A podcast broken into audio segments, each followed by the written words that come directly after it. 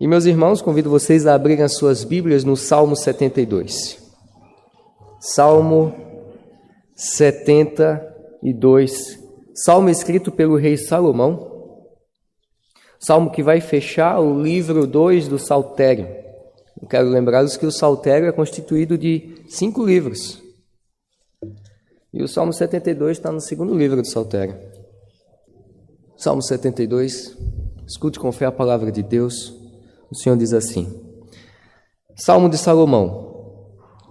Concede ao rei, ó Deus, os teus juízos e a tua justiça ao filho do rei. Julgue ele com justiça o teu povo e os teus aflitos com equidade.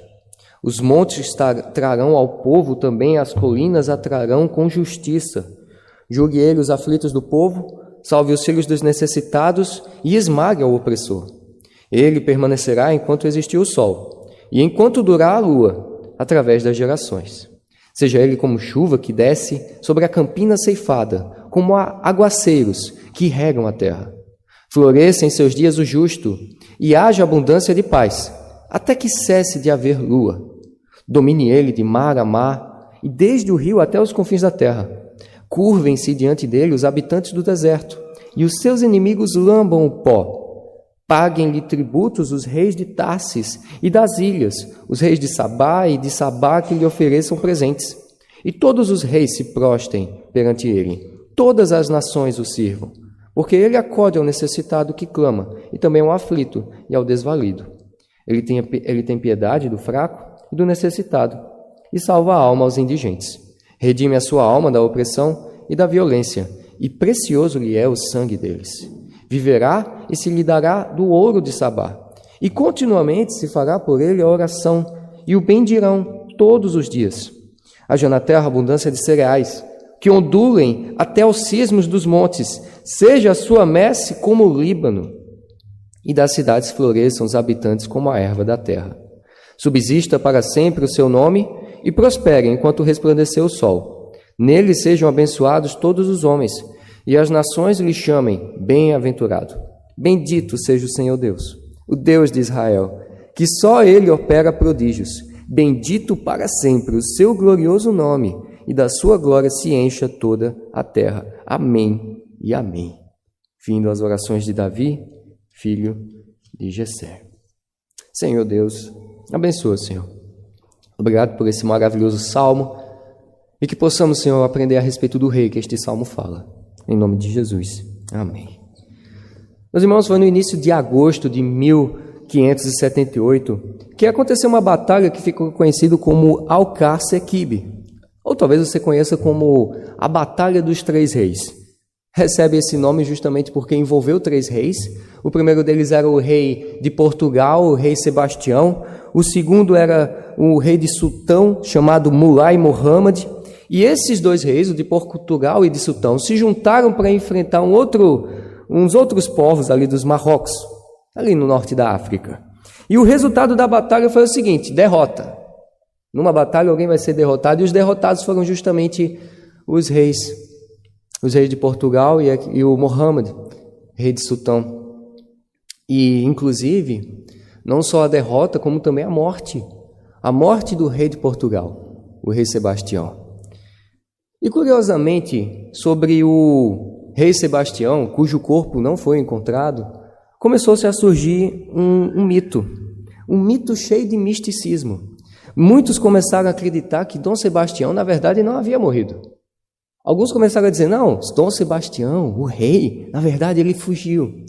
Ele foi atrás de reunir reforços e ele há de voltar e ele vai vencer o povo. Ele vai vencer os nossos inimigos. E ali começou-se a falar sobre isso. Aí ele fugiu para derrotar os mouros. E o tempo foi passando e nada do rei Sebastião aparecer. O reino de Portugal não estava nos seus melhores dias, mas esse mito, essa ideia de que o rei haveria de voltar, continuou-se e foi ganhando força. E o pessoal olhava para as mazelas do país e dizia: Não, não se preocupem, porque haverá um rei, o rei Sebastião, ele vai voltar e ele vai nos salvar. Ele vai nos livrar das mazelas que há. Todos esses problemas, esse papo que a gente vê hoje em dia também, corrupção, maus reis, bom, o rei Sebastião há de voltar e ele vai voltar a reinar e ele vai resolver tudo, tudo. E começou-se a chamar o rei Sebastião do desejado. Rei Sebastião desejado, Rei Sebastião o Messias, aquele que traria salvação para Portugal. E meus irmãos, este é um exemplo de um fenômeno chamado messianismo, messianismo político. Então, quando o povo, messianismo político é quando o povo começa a atribuir a um presidente, atribuir a um rei, uma característica de paternidade, uma característica de Salvador. Os filósofos, os estudiosos políticos vão falar que este fenômeno faz com que os governados, com que as pessoas, a população, olhem para o seu governante e esqueçam que ele é um homem, que ele é um humano e começam a tratá-lo como um Deus, começam a tratá-lo justamente como um Messias, começam a tratá-lo como aquele que vai redimir a nação dos seus pecados, dos seus problemas. E não é coincidência que isso seja tão dos nossos dias. Isso é muito notável nos regimes totalitários, regimes totalitários onde o ditador ele é tido como uma entidade mesmo, onde nós vemos várias estátuas, imagens e o povo tem que ter uma foto do seu ditador na sua casa e é prestadas honrarias e muitas honrarias demasiadas mas isso também é muitas vezes visto de maneira um pouco mais sorrateira ou não em países, países como o Brasil, mas não só o Brasil, Estados Unidos e outros por aí. É um fenômeno que acontece em todo o mundo, em todo o planeta, em todo o coração humano. E aí você pergunta, por quê? Por que o coração do homem tem esse anseio? Por que eu tenho esse anseio? Por que você tem esse anseio? O anseio por alguém que é grande, o anseio que alguém que venha governar é porque o nosso coração foi feito para isso mesmo. Para ter alguém grande que governe a nossa vida. Para ter de fato um rei, um governador na nossa vida. Nós temos no nosso coração isso. Nós temos no nosso coração a necessidade de uma figura que cuide de nós. E os candidatos sabem muito bem disso. Os candidatos sabem disso e por isso que eles vão fazer promessas, e muitas vezes promessas que eles não podem cumprir. Eles sabem que o povo quer e eles falam coisas, mas isso nem está na ossada dele, isso nem depende dele. Mas por ele saber do desejo e do anseio do seu coração, ele vai falar a respeito disso. Ele vai dizer: Volte em mim, e eu serei o governador que o seu coração anseia. Por que, que a gente tem esse anseio? Porque o nosso coração foi feito para seguir alguém que é grande. E qual é a solução? Como é que eu satisfaço esse desejo do meu coração? O Salmo 72 vai falar sobre isso para a gente. O Salmo, o Salmo 72 vai apresentar para nós aquele rei, o único rei que foi criado, que foi criado não, o qual o seu coração foi criado para adorar. O único rei que de fato vai satisfazer as suas necessidades e os anseios do seu coração de você que é criatura, aquele que é eterno, aquele que não foi criado, aquele que existe desde a eternidade. O salmo vai falar a respeito de um rei que é assim. O salmo ao longo, escrito por Salomão, ele vai falar sobre algumas características desse rei. Quais são as características desse rei? Ele reina com justiça. Essa é a primeira característica. Anota aí no seu papel. Ele reina com justiça e nós podemos ver isso nos versículos 1 a 4, onde o Senhor Deus diz assim: Concede ao rei, ó Deus, os teus juízos e a tua justiça ao, ao, ao filho do rei. Julgue ele com justiça o teu povo e os teus aflitos com equidade. Os montes trarão paz ao povo, também as colinas a trarão com justiça. Julgue ele os aflitos do povo, salve os filhos dos necessitados e esmague ao opressor. Meus irmãos, esse salmo foi escrito por Salomão e esse salmo pertence ao grupo de salmos reais. Reais por quê? Porque eles falam de uma realeza. Não só porque foram escritos por um rei, mas também porque falam a respeito de um rei.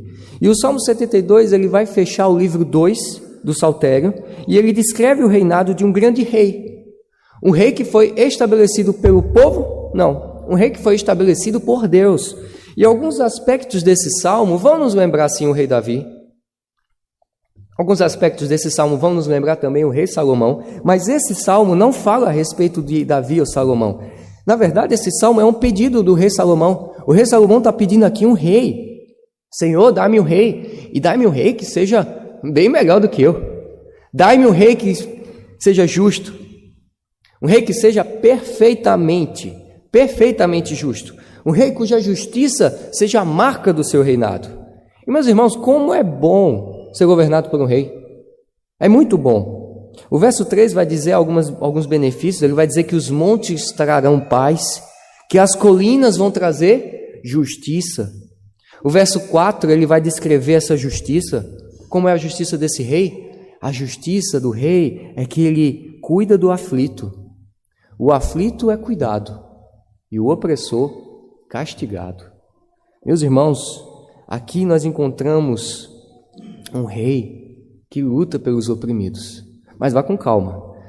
Aqui nós não temos base para nenhum tipo de teologia da libertação, uma teologia ofensiva, que fala que na verdade Deus vem, vem pelas minorias, vem apenas por aqueles que são oprimidos. Salomão, não, não seja anacrônico com Salomão. Ele não está falando a respeito de algo como se fosse marxismo ou coisas do tipo. Quando Salomão fala por opressor, ele está se referindo a alguém que viola a lei de Deus. Opressor é aquele que viola a lei de Deus para prejudicar outra pessoa.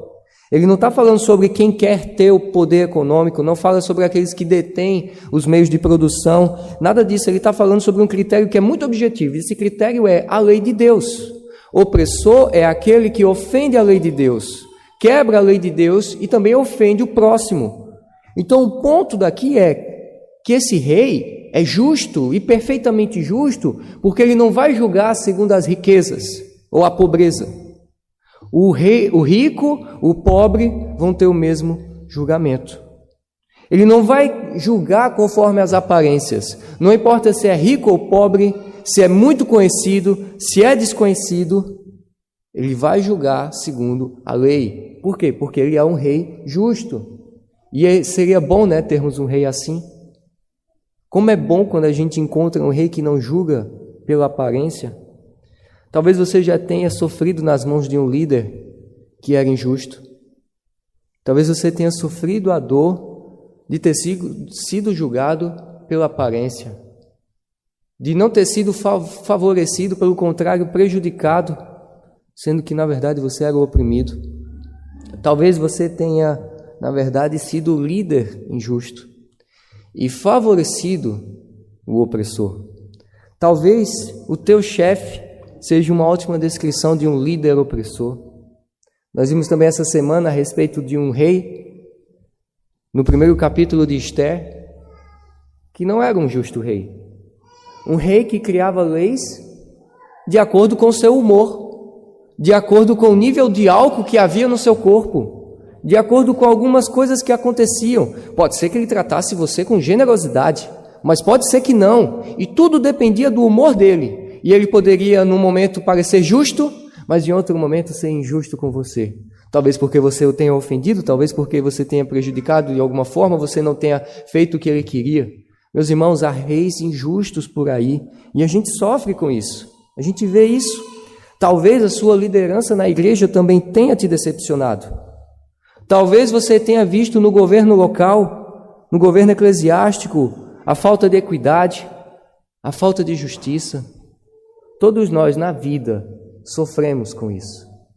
Todos nós na vida nos decepcionamos em algum grau com a liderança. E com certeza todos nós nos decepcionamos com algum político, com algum líder político em algum momento. E meus irmãos, qual é a razão disso? Por que é que os líderes falham conosco? É porque eles estão sujeitos ao erro mesmo. É porque eles são pecadores. Mesmo aqueles que aparentemente são justos. Veja, por exemplo, o rei Salomão. O rei, o rei Salomão foi um rei justo. Pelo menos nos seus primeiros anos. Depois, com o passar do tempo, ele se desviou do caminho do Senhor, se desviou da sua justiça. E muitas vezes é assim com os nossos governantes. Começa bem, mas não demora para desviar-se, não demora para se, para se envolver em falcatruas, em corrupção, em mentiras. Existem reis injustos, Mas também, meus irmãos, existem reis justos, existem reis que seguem a lei, que seguem os direitos. Existem reis justos? Existe. Existem reis perfeitamente justos? Não. Não, pelo menos no plural. Existe um rei. Existem alguns reis que, por um momento, são justos, que por alguns momentos exercem e cumprem seus deveres. Mas só há um rei que é perfeitamente justo. Só há um rei que é impressionantemente justo e é capaz de fazer algo que nenhum outro rei pode fazer. Algo que o Salomão, o homem mais sábio do mundo, o homem que temia ao Senhor, também não era capaz de fazer, que ninguém mais pode fazer. Um rei que não apenas nos livra do opressor, ou seja, não apenas nos livra da injustiça externa, mas também que nos livra da injustiça interna, da injustiça que há no seu coração. Há um comentarista que fala o seguinte: que Salomão era um governador e ele governava para defender as pessoas justas. Mas Jesus Cristo, ele vai além. Ele vai além e ele transforma pessoas injustas em justas. Pela sua obra no Calvário, pela sua própria justiça perfeita, ele torna pessoas justas. E pelo seu espírito, ele renova as suas mentes de acordo com a verdadeira piedade. Para quê? Para que a justiça seja restaurada na terra, que o pecado seja banido. E Jesus Cristo tem feito isso em nossas vidas. O pedido de Salomão é justamente esse. Salomão está pedindo um rei justo, e esse rei, ele é atendido por Deus. A resposta de Salomão, o pedido de Salomão é atendido por Deus e nós encontramos essa resposta em Jesus Cristo. Jesus é que cumpre isso plenamente. Jesus é o Rei justo. Jesus é aquele, como o R6 Sproul fala, o Rei sem sombras, o Rei que é sem pecado e o Rei que é capaz de tirar de nós as nossas sombras, tirar da nossa alma a sombra, o pecado. Ele é o Rei que nunca julgará em favor da injustiça e essa é a esperança que o Salmo nos dá. Há um rei, existe um único rei, um rei que é perfeitamente justo. E esse rei é Jesus Cristo. E a boa notícia é que todos aqueles que seguem a Jesus Cristo são tornados justos. Eles o faz justos através da sua obra no Calvário. Ele os torna justos pelo mérito dele mesmo, pelo mérito de Jesus Cristo. Essa é a primeira característica que temos aqui um rei perfeitamente justo. A segunda característica é que este rei governa para sempre. Veja o versículo 5. Ele permanecerá enquanto existir o sol, e enquanto durar a lua, através das gerações. Seja ele como chuva que desce sobre a campina ceifada, como aguaceiro que regam a terra. Floresça em dias, em seus dias o justo, e haja abundância de paz, até que cesse de haver, de haver lua. Salomão tem um pedido aqui, pedido de um rei, e um rei que dure para sempre. E ele usa essa linguagem, sol e lua, gerações, justamente para transmitir essa ideia de um reinado que não tem fim. É um reinado eterno, é um reinado que vai de geração após geração. Nem Salomão, nem Davi podem se enquadrar nisso. Não há rei, na verdade, nenhum na terra que pode. Eu sei que a humanidade já experimentou bons reis, eu sei que a humanidade já experimentou bons presidentes, bons líderes, gente que de fato faz o bem, mas nenhum deles dura para sempre, não é mesmo? O governo é bom, mas não é para sempre. E muitas vezes a gente está passando em nossos líderes uma fase boa, às vezes o trabalho, o teu líder, o teu chefe é bom, e a gente fica com aquela coisa, tá bom, mas será que vai ser para sempre? A nossa preocupação justamente é essa: será que ele vai embora? Será que vai acabar? Será que ele vai cair? Será que ele vai se desviar? Essa semana eu estava conversando com o obreiro Ademir, o diácono Rodrigo, a gente falando, conversando e lembramos do pastor Billy Graham, grande pregador, uma vida longânima. E certa vez chegaram para o pastor Billy Graham e perguntaram: Pastor Billy, como você se sente em ser o maior pregador dos últimos tempos? Sabe qual foi a resposta dele? Não sei. Pergunte para o Jim Swagger. E a história fala que Billy tinha um grande cuidado e apreço por esse pregador é, Jimmy, também por ele ser um grande pregador televisivo, alcançar grandes massas.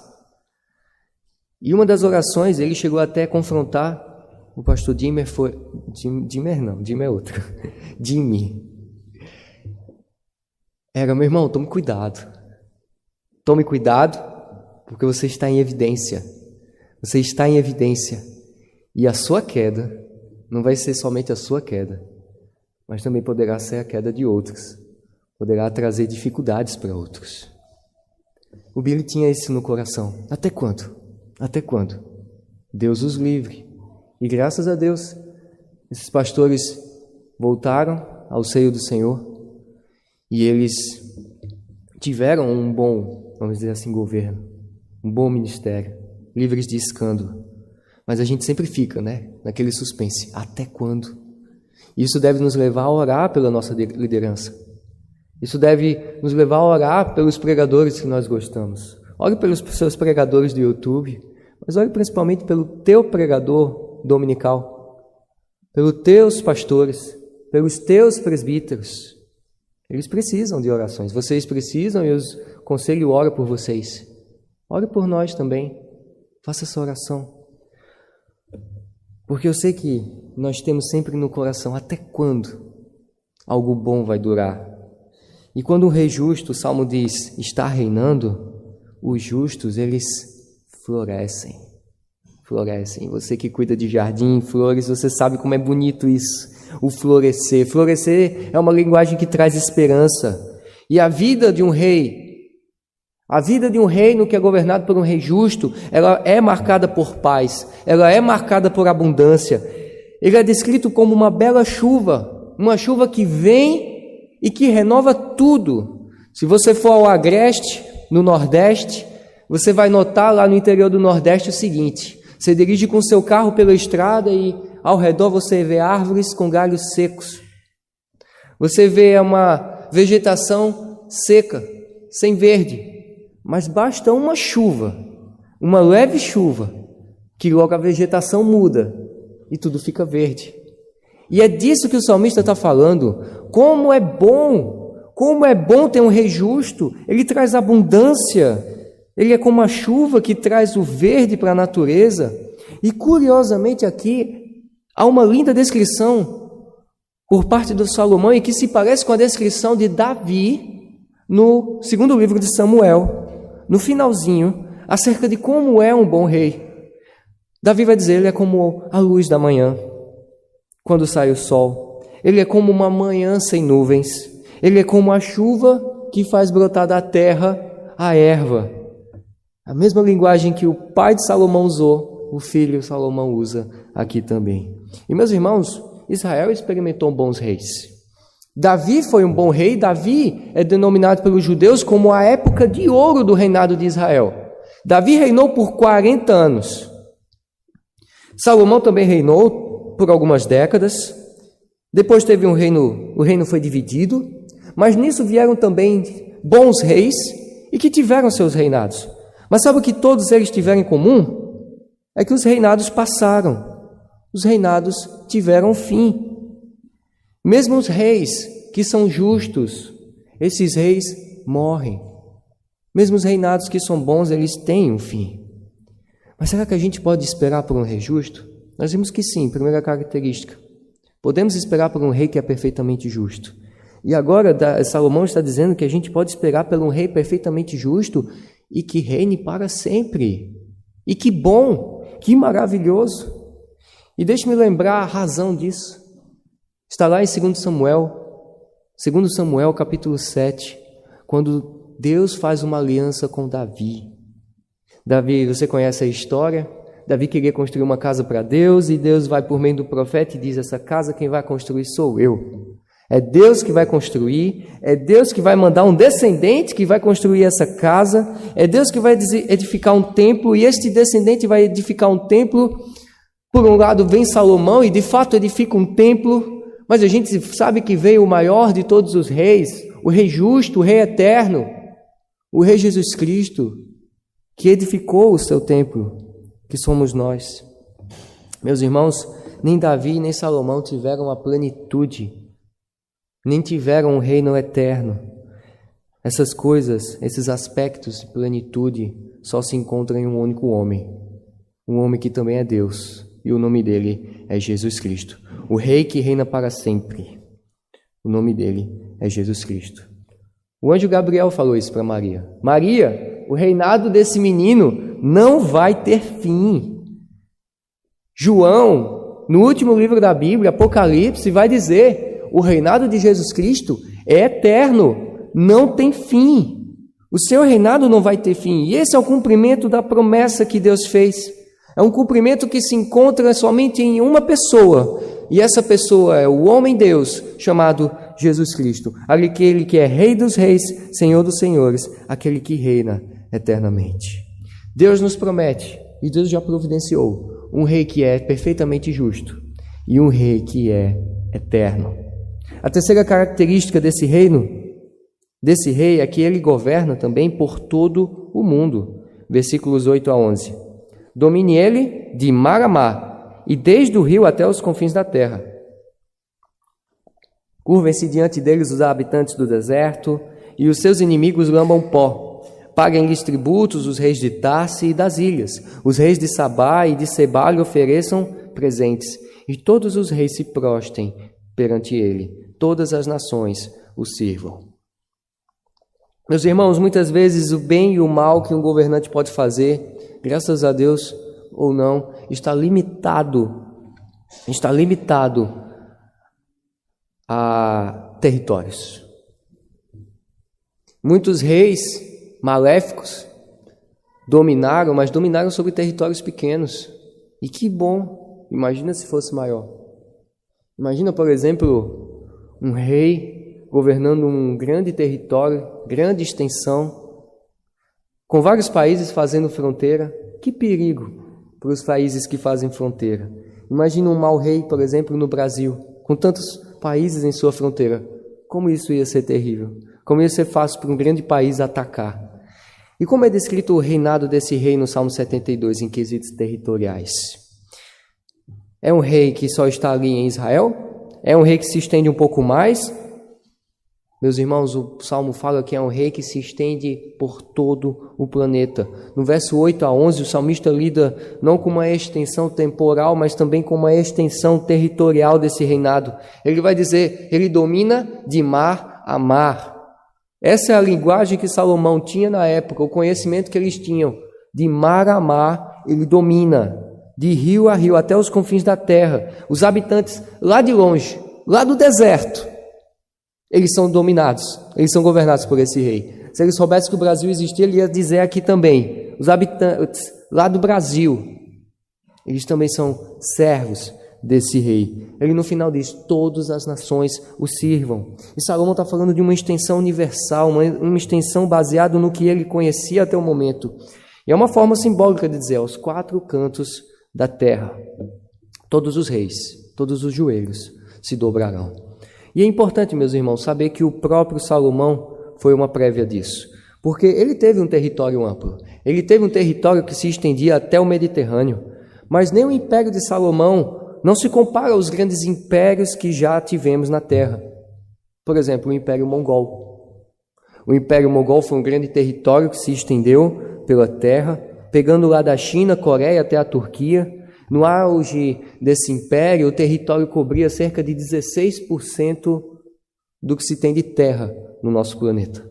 16%, e cerca de 25% da população fazia parte desse império, ou seja, de quatro pessoas, um estava sobre esse império.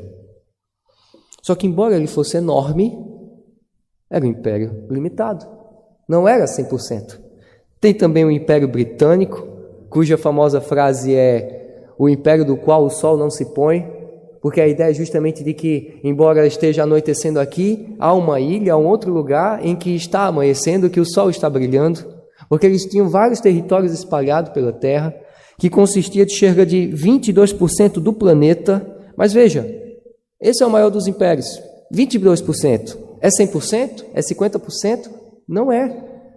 Mas o reino de Jesus Cristo, a Bíblia nos descreve como sendo um reino universal. Abraham Kuyper vai usar sua famosa frase: Não há um centímetro sequer no universo que não pertença ao rei, que não pertença a Deus e que Deus reclame e diga: Esse aqui é meu, pertence a mim. Todo o universo pertence ao Rei Jesus Cristo. Tudo está debaixo do seu domínio, da sua autoridade. E isso não é ruim. Isso é bom. Não tem problema na gente achar isso. Algumas pessoas vão dizer: ah, não é bom que um rei detenha tanto poder assim. Mas o rei é justo. Estamos falando de um rei que é perfeitamente justo, cujo reinado não vai acabar. É bom. É bom que esse reinado se estenda sobre toda a terra. E é essa a característica desse rei. Ele reina sobre toda a terra. A não ser que você seja o inimigo do rei. Mas olha só, você é inimigo do rei que é em prol do bem, que faz o bem, que promove a bondade, que é misericordioso. Então, que tipo de pessoa você é? Então, para pessoas assim, realmente é um pouco preocupante. As pessoas das trevas vão se preocupar com isso. Mas você que pertence a esse reino, você que é luz, você deve se alegrar em saber que não há nenhum lugar em que você esteja, fora da jurisdição do seu Rei Salvador, Jesus Cristo. E eu te pergunto: você tem servido a esse rei? Você tem tentado se refugiar contra esse rei? Você tem tentado encontrar algum lugar em que ele não possa lhe encontrar? Meus irmãos, isso é uma tarefa impossível. E o salmista, no final do Salmo 2, diz: é melhor você fazer o contrário. Ao invés de fugir dele, vá em direção a ele. Porque nele nós encontramos bondade, justiça. Ele pode te fazer justo. Então, a que rei você tem servido? Você tem servido ao Rei Jesus Cristo? Ele é um rei perfeitamente justo, ele é um rei eterno, ele é um rei que reina sobre todo o universo. E a última característica que o Salmo nos apresenta é que ele reina em favor do seu povo. Veja o versículo 12. Porque ele acode aos necessitados ao necessitado que clama e também ao aflito e ao desvalido. Ele tem piedade do fraco e do necessitado e salva a alma aos indigentes. Redime a sua alma com da opressão e da violência, e precioso, precioso lhe é o sangue deles. Viverá e se lhe dará do ouro de Sabá, e continuamente se fará por ele oração, e o bendirão todos os dias. Haja na terra abundância de cereais que adurem até os cismos dos montes seja a sua messe com o Líbano, e das cidades floresçam os habitantes com a erva da terra. Subsista para sempre o seu nome, e prospere enquanto resplandecer o sol. Nele sejam abençoados todos os homens, e as nações lhe chamem bem-aventurado. Bendito seja o Senhor Deus, o Deus de Israel, que só ele opera prodígios. Bendito seja sempre o seu glorioso nome, e da sua glória se encha toda a terra. Amém e amém. Findam-se aqui as orações de Davi, filho de Jessé. Veja que rei maravilhoso. Ele socorre, ele ajuda, ele tem piedade, ele salva a alma, ele redime da opressão e da desobediência, da violência, e o sangue dos seus preciosos, dos seus governantes, ele dá valor, ele cuida. Ele cuida e dá atenção para a vida dos seus governados. Ele diz: O sangue dos meus governados é precioso para mim. Você consegue imaginar um rei terreno dizendo uma coisa dessa? Infelizmente, quem se beneficia nos governos muitas vezes tem sido seus governantes e não seus governados. Tem sido assim em muitos lugares. Muitas vezes o governante diz: Não, eu me importo, me importo com os sofridos. Não vou dizer que são, não, que são todos, não vou generalizar, mas a gente sabe que não é assim. Eles vêm no início, querem ser eleitos, fazem a propaganda. Vão lá na rua e entrega pão e faz isso da cesta básica e mas depois que é eleito some, não se vê mais. E tem uns que nem fazer isso faz. Meus irmãos, infelizmente tem sido assim. Há um imperador na história, um imperador romano chamado Trajano, que ele ficou conhecido por sua política de ajudar o próximo. Aparentemente, essa política beneficiava os necessitados, mas beneficiava temporariamente. Não supria de fato os problemas. E aqui eu não estou falando no âmbito de por ele ser um rei mortal e tem suas limitações, mas é porque as estratégias que ele usava eram apenas uma coisa temporária. Ele tinha um reino, ele tinha um império e ele alegrava o seu povo, mais de 200 mil pessoas eram alegradas, por quê? Porque ele fazia um, ele distribuía trigo para as pessoas, ele dava pão. O, existe hoje o Bolsa Família, ele criou o Bolsa Trigo. Alguém que falecia, esse alguém, que alguma família, se, se alguém falecesse, recebia lá trigo, recebia pão. Tudo isso ele fazia para quê? Para beneficiar a gente não pode negar e dizer que isso não beneficiava, sim, beneficiava. Mas essa política ficou conhecida na história como a política de pão e circo. E muitas vezes a gente vê isso também em governos hoje em dia. Política do pão e circo, que justamente é para distrair a massa. Distrair a massa, os governados, com comida, com diversão, para que eles não possam ver outras coisas. Infelizmente tem sido assim. São os inúmeros casos de corrupção e corrupção que foram descobertos. Nós costumamos dizer que o político ele é corrompido pelo dinheiro, corrompido pelo poder, mas meu irmão, não é dinheiro e poder que corrompe ninguém não. Dinheiro não corrompe, poder, fama não corrompe. O amor ao dinheiro é que corrompe. Por que é que muita gente é corrompida? Porque são pessoas corrompidas. Pessoas cujo coração estão em pecado. Dinheiro não é problema, mas pessoas corrompidas pelo pecado são tentados pelo poder, são tentados pelo dinheiro. E são muitos os governantes que querem ser benevolentes, mas nada se compara com o que é descrito aqui no Salmo 72. No reino de Cristo, nós somos tratados gentilmente pelo próprio Deus e por causa de Cristo por causa do sacrifício de Cristo na cruz. No verso 12, nós vemos que nós podemos clamar esse Deus, clamar esse Rei quando nós estivermos em apuros, quando estivermos necessitados. O texto descreve um rei que cresce em riqueza, um rei que enriquece, mas diferente dos nossos reis, é um rei que quanto mais enriquece, mais o povo enriquece também.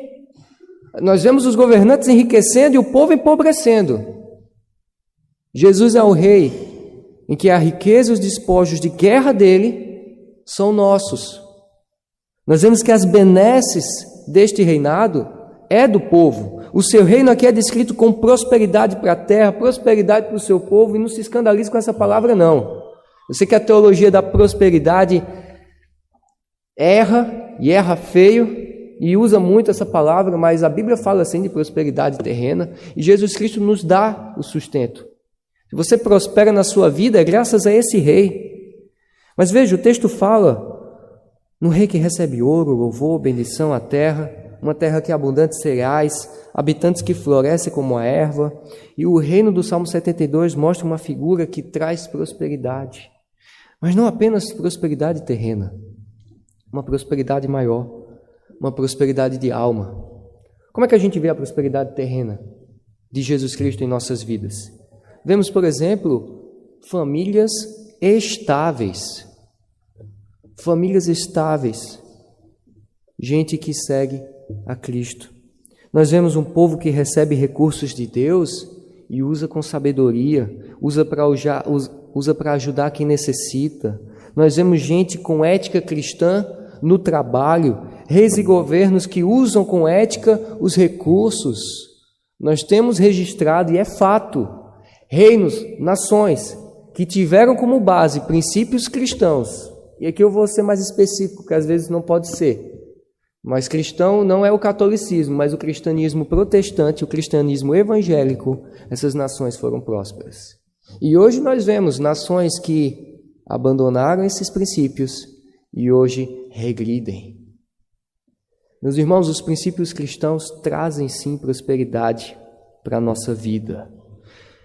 Há um comentarista que fala que Jesus, ele é, onde ele é honrado e onde, é, onde ele é servido, imediatamente os tempos se tornam prósperos.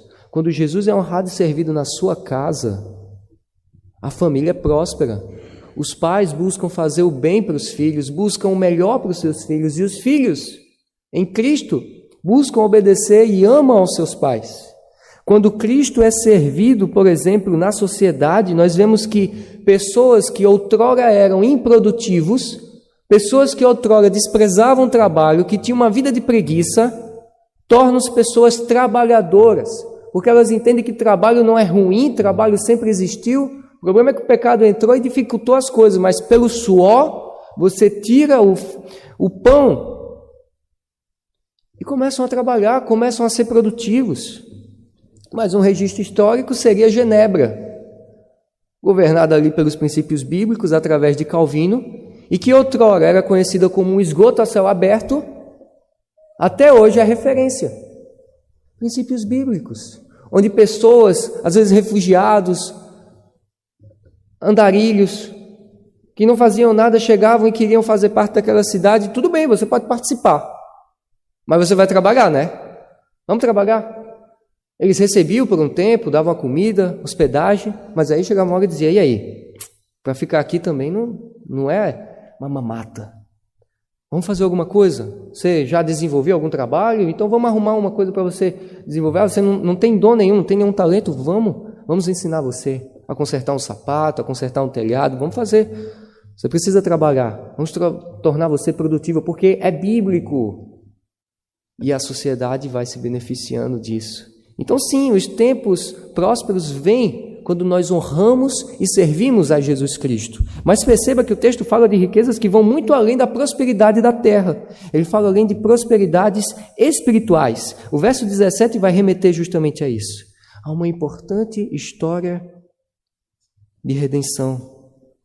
Subsista para sempre o seu nome e prospere enquanto resplandecer o sol. Nele sejam abençoados todos os homens. É a aliança que Deus fez com Abraão, dizendo: Abraão, em ti as famílias serão felizes, em ti as nações serão felizes, porque de ti virá o descendente, virá o desejado das nações. Não é o rei Sebastião, o desejado das nações, os Messias, o Messias é Jesus Cristo, o prometido de Deus. A gente lembra justamente do pacto. E aqui nesse mundo, onde muitas vezes os súditos de Jesus são governados por homens perversos, ainda assim a gente pode ir contando com essa bênção maravilhosa. Com a bênção de saber que temos um rei. A promessa de um rei que é eternamente, que é justo, perfeitamente justo, que é eterno, cujo governo está sobre todo o universo e que governa em prol do seu povo, por amor do seu povo. Meus irmãos, os melhores reis dessa terra não passam de sombras de um rei maior. Quando olhamos para um rei ruim, lembramos que Jesus Cristo é o oposto. E quando olhamos para um rei bom em suas dificuldades, nós lembramos que Deus, que Jesus é infinitamente melhor. E o Salomão está falando justamente disso no Salmo 72. Jesus Cristo é o rei que o nosso coração anseia. Jesus Cristo é o Rei que nós precisamos servir. E que só em Jesus Cristo nós teremos de fato alegria e uma redenção completa. Meus irmãos, nós precisamos ter cuidado para não fazermos da política a religião, porque tem sido isso que os próprios ímpios têm dito. Não precisa ser crente para perceber isso. Os próprios estudiosos rotulam ali. O messianismo político é uma religião política é uma religião, por quê? Porque os, os homens, as mulheres colocam sua fé de salvação em alguém, no seu governante. O coração deles anseia por alguém que vá resolver os seus problemas e ele coloca toda a fé no governante. Mas o salmista vem e confronta os nossos corações e apresenta o único rei que deve reinar em nossos corações, aquele que devemos buscar de todo o nosso coração. E o nome desse rei é Jesus. Um rei que é justo, um rei que é alegre, um rei que é bondoso, um rei que reina em prol do nosso reino. E é a ele que nós devemos seguir. O resultado de tudo isso é uma explosão de adoração. A gente vê isso no verso 18, 19. Bendito seja o Senhor Deus, o Deus de Israel, que só ele opera prodígios Bendito seja para sempre o seu glorioso nome, e da sua glória se encha toda a terra. Amém e amém. Essa deve ser a explosão no seu coração. Não explosão de revolta, mas explosão de alegria em saber que há um Deus que nos prometeu um rei. E ele já reina. Ele já reina. É um já e ainda não. O seu reino já começou. Mas o seu reino ainda não alcançou a plenitude, mas virá. Diferente do rei Sebastião, este rei há de voltar sim, e há de nos restaurar de todas as mazelas, de todas as confusões, de todas as falcatruas. Os injustiçados serão justificados, terão os ving serão vingados. Colocamos então nossa fé e nossa alegria no nosso Senhor Jesus Cristo. Ele é o Rei, que Ele reine em nossos corações. Vamos orar? Senhor, obrigado, Pai, pela tua palavra de esperança para os nossos corações. Obrigado por esse Rei que reina e que governa todo o universo em prol de nós. Louvamos teu nome acima de tudo por isso, pelo teu amor por nós. Em nome de Jesus. Amém.